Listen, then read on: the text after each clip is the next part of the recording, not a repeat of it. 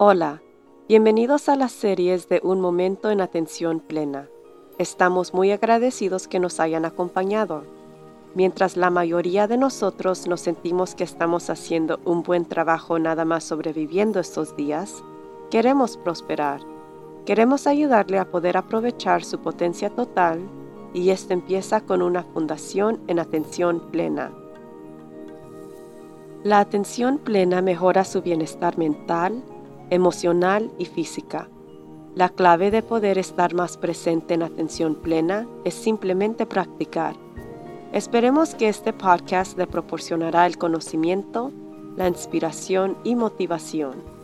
Usted puede vivir una vida mejor y nosotros le ayudaremos por el camino. Entonces, vamos a empezar. El hombre puede fracasar muchas veces, pero él no es un fracaso hasta que empiece a echarle la culpa a otra persona. John Burroughs. Todos deseamos que todo vaya bien todo el tiempo, pero por supuesto esto no sucede, y es cuando algo va mal que debemos de hacer una decisión. ¿Vamos a echarle la culpa a otra persona o a otra cosa? ¿O vamos a encontrar culpa en nosotros mismos o en otros? ¿O vamos a tomar responsabilidad por nuestras propias acciones. Cuando nuestro enfoque es de encontrar culpa, todo se trata de buscar a alguien a quien culpar. Buscando a quien echarle la culpa es un síntoma de la vergüenza. De la vergüenza viene la culpabilidad, después el dolor, el rechazo, el enojo y hasta la represalia. La culpabilidad mueve el enfoque de lo que sucedió mal y de cómo tratar que no vuelva a pasar otra vez. Es un prejuicio y es vengativo. La culpabilidad muchas veces es usada para quitar la atención lejos de uno, pero el juego de la culpa enseña la falta de entendimiento de lo que es la responsabilidad en realidad. La responsabilidad no puede ser asignada después de que suceda algo, aunque muchos tratan de hacer esto. Somos 100% responsables por cualquier acción que uno hace y tomamos una parte en cualquier incidente que pasamos. Cuando empezamos a entender esto, paramos de echarle la culpa a otros y empezamos a enfocarnos en la parte que nosotros tenemos en la situación. Un simple ejemplo son los baches en la carretera. Paso por unos baches grandes cada semana. En realidad se me ponchó una llanta esta semana y cada vez que oigo el sonido fuerte pasando sobre un bache, debo de hacer una decisión. ¿Le echo la culpa a nuestro gobierno por no cuidar nuestras carreteras? ¿O tomo responsabilidad por mis propias acciones? Me puedo enojar y echarle la culpa al gobierno. ¿Por qué no están usando mis impuestos para algo correcto? ¿Qué han hecho con mis impuestos? Porque es claro que no lo están usando para mejorar las carreteras, ellos deberán de pagar por mis llantas nuevas y alineación de llantas. ¿Algún día ha tenido pensamientos similares? ¿O puedo aceptar mi responsabilidad en la situación? ¿Hay alguien esforzándome a manejar sobre las carreteras que uso? ¿En verdad sé cómo se están usando mis impuestos? Y si no, ¿qué no es mi responsabilidad de averiguar esto yo misma? ¿Voté para que hubiera un aumento en impuestos para arreglar las carreteras? A lo mejor y a lo mejor no. El punto es, yo soy una participante en esta situación, de un modo u otro. Enojándome y echándole la culpa a otros no está haciendo nada saludable o efectivo. Aún más complejo es un ejemplo usando a gente en vez del pavimento. Si estoy esperando por un reporte de otra persona para poder yo completar mi propio reporte, pero ellos nunca me lo entregan, ¿le echaré la culpa a ellos por la razón que mi reporte estará tarde? Claro que lo haría. No es mi culpa. Ellos estaban tarde. Pero eso que logra, ahora me veo poco confiable y he hecho que ellos se vean poco confiable. A quien fuera que le debían de dar el reporte esta tarde, en el orden de reportar. Y probablemente he disminuido la confianza de arriba abajo. La alternativa es que yo hubiera podido recordarles que el reporte debía de ser entregado dentro de poco. Yo pudiera habido preguntarles si necesitaban ayuda. Yo pudiera habido dejarle saber a la persona a la que le reporto que pudiera haber un problema y que todos estábamos trabajando para resolverla, etc. Y si todavía estaba tarde, yo pudiera de aceptar culpabilidad al lado de mis compañeros que se reportan a mí, para poder desarrollar la confianza, identificando qué causó la dilatación para que no vuelva a suceder de nuevo, y asegurar que todos sigamos enfocados en la meta, que es producir un reporte a tiempo. El propósito de la culpabilidad es simplemente encontrar culpa. También es importante de no engañarnos a nosotros mismos pensando que no estamos culpando a otros, pero según haciendo que otros tomen responsabilidad por sus acciones. Haciendo que otros tomen responsabilidad es solamente otro modo de buscar culpabilidad. También a veces hacemos otro error crítico, sustituyendo hallando culpa en otros en culpándonos a nosotros mismos. Esto se convierte en recriminación de sí mismo y en juzgándonos a nosotros mismos. Culpándonos a nosotros mismos no es igual que tomar responsabilidad de nuestras acciones. Encontrándote culpable de algo no va a cambiar nada, o arreglar algo, o mejorar nada. Según Kenneth Boyd, Tomar responsabilidad tiene un objetivo superior. Él dice, todo se trata de tomar responsabilidad. Es una tarea, no un veredicto. Cuando algo está asignado a nosotros, tomamos cuidado de manejarlo, protegerlo y hacerlo exitoso. Entonces, en circunstancias donde vamos de culpabilidad a echarnos la culpa a nosotros mismos, podemos ver un camino donde nos enfocamos en la tarea, Cualquiera cosa que ha sucedido ahora es un proveedor de información nueva y útil, en vez de la distracción que el objetivo de la culpabilidad puede ser. Brene Brown explica que la culpabilidad es simplemente el descargo de dolor y incomodidad. Culpamos a otros cuando estamos incómodos y sintiendo dolor, cuando somos vulnerables, enojados, heridos, con vergüenza o en luto. No hay nada productivo en la culpabilidad y muchas veces es centrado en avergonzar a alguien o nada más ser malos. Y con eso a veces hay una reacción muy fuerte de la persona que está jugando el juego de la culpabilidad. Lo más consecuente con todos los involucrados en el síndrome de es más fácil hacerlo yo mismo que de depender en otros esto típicamente sucede con gente que tiene un bajo autoestima o problemas con confianza, como lo describe Brené Brown. Estas personas están sintiendo dolor. Algo mal ha pasado. La persona se siente como si se ve mal, y en el momento que culpan a otra persona, ellos toman control desde allí en adelante para que nunca suceda otra vez, que por supuesto es una fantasía. Ahora nada más han movido la posibilidad de culpar a otros a que solamente se culpen a ellos mismos, a culparse a sí mismo en el futuro cuando algo mal suceda. Y por supuesto eso es incómodo. Por eso todavía culpan a otros, pero con la perspectiva que necesitan de hacer todo ellos mismos porque todos los demás son muy incompetentes.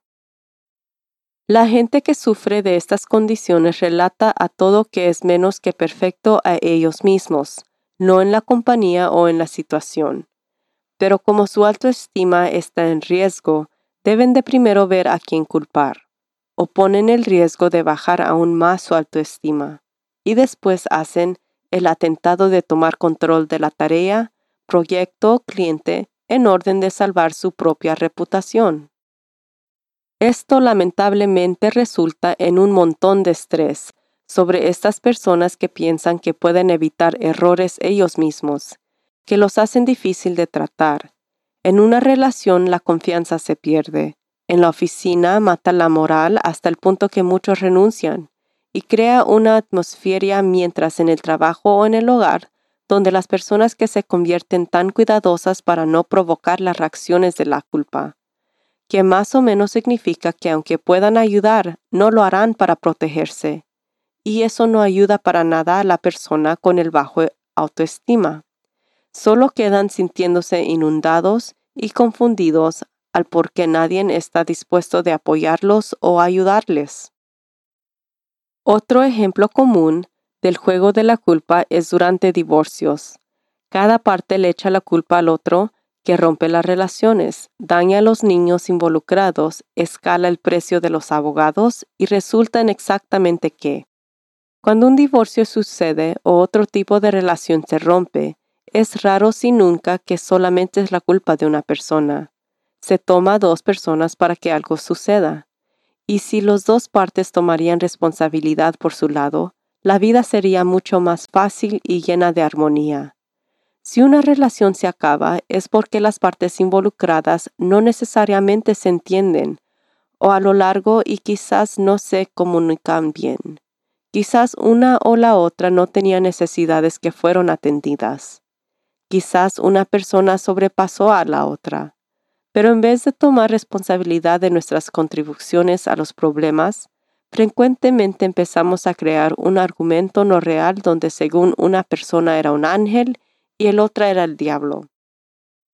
Y eso simplemente no es realidad y no hace que nadie se sienta bien a largo plazo. El juego de la culpa también impacta a niños profundamente. Si el enfoque más importante es de a quién echarle la culpa, entonces fomenta acciones para que niños evitan aceptar responsabilidad sobre su comportamiento. En realidad, en muchos casos, fomenta la mentira. ¿Para qué pasar por todo el drama? Nada más miente y di que tú no lo hiciste. Y naturalmente crecen a culparse a ellos mismos que nada más perpetúa todo el ciclo. Tome unos momentos para pensar si usted es una persona que culpa a otros o no. Frecuentemente nada más es un hábito que aprendió de niño y ahora quizás ni está consciente de lo que hace. Dice cosas como ¿quién hizo esto en vez de qué pasó? o ¿quién es responsable de que esto haya sucedido en vez de quién tiene una idea de corregir esto? O quizás cómo es su actitud con sus compañeros de trabajo o sus empleados. ¿Creo que usted que necesita que hacer todo usted mismo porque no confía que otras personas lo hagan bien? Si sí, quizás tiene el juego de la culpa incrustado en su subconsciente, porque eso es lo que está buscando usted, quizás sin dándose cuenta. ¿Qué tal los niños? Los ponen en su lugar demandando saber quién hizo algo en frente de otros? Piensa en la vergüenza que está causando y por supuesto cómo esa vergüenza se manifestará en el futuro como la culpabilidad. Somos humanos, somos desordenados, hacemos muchísimos errores, pero cuando hacemos un error podemos tomar responsabilidad. El cielo no se caerá, Simplemente tomamos responsabilidad de lo que hicimos y trabajamos para hacer lo correcto. Si otra persona hace un error, nosotros podemos ayudarle a resolverlo.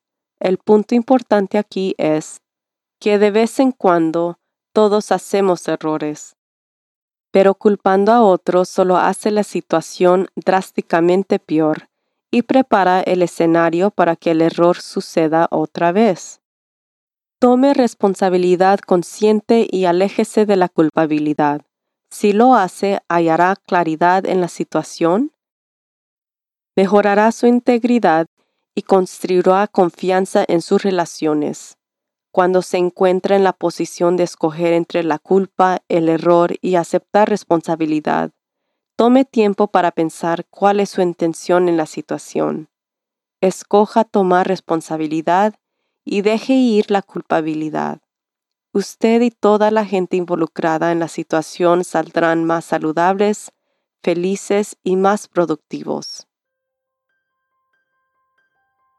Vamos a terminar nuestro tiempo junto hoy con una corta meditación sobre la bondad propia.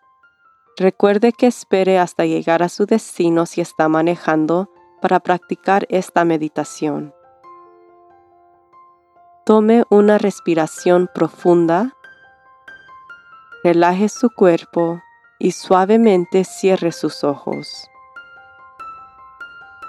Ahora repita estos pensamientos mientras respira normalmente. Siempre estoy haciendo lo mejor que puedo. A veces siento temor de cometer un error o de verme como incompetente. A veces mi mejor esfuerzo no es suficiente para otra persona o para mí. Me olvido que estos eventos pasarán y yo todavía estoy bien. Yo estoy segura, no soy perfecta, pero eso está bien. Yo tengo buenas intenciones y yo estoy haciendo lo mejor que puedo.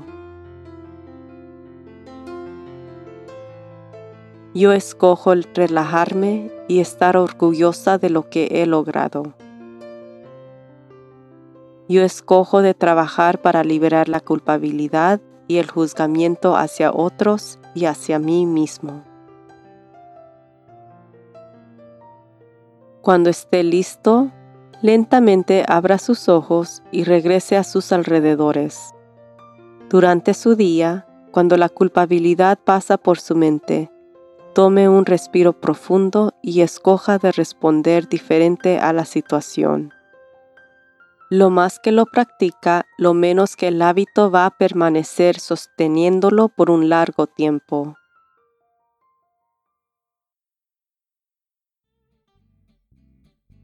La vida nos ofrece muchas oportunidades abundantes para simplemente sobrevivirla.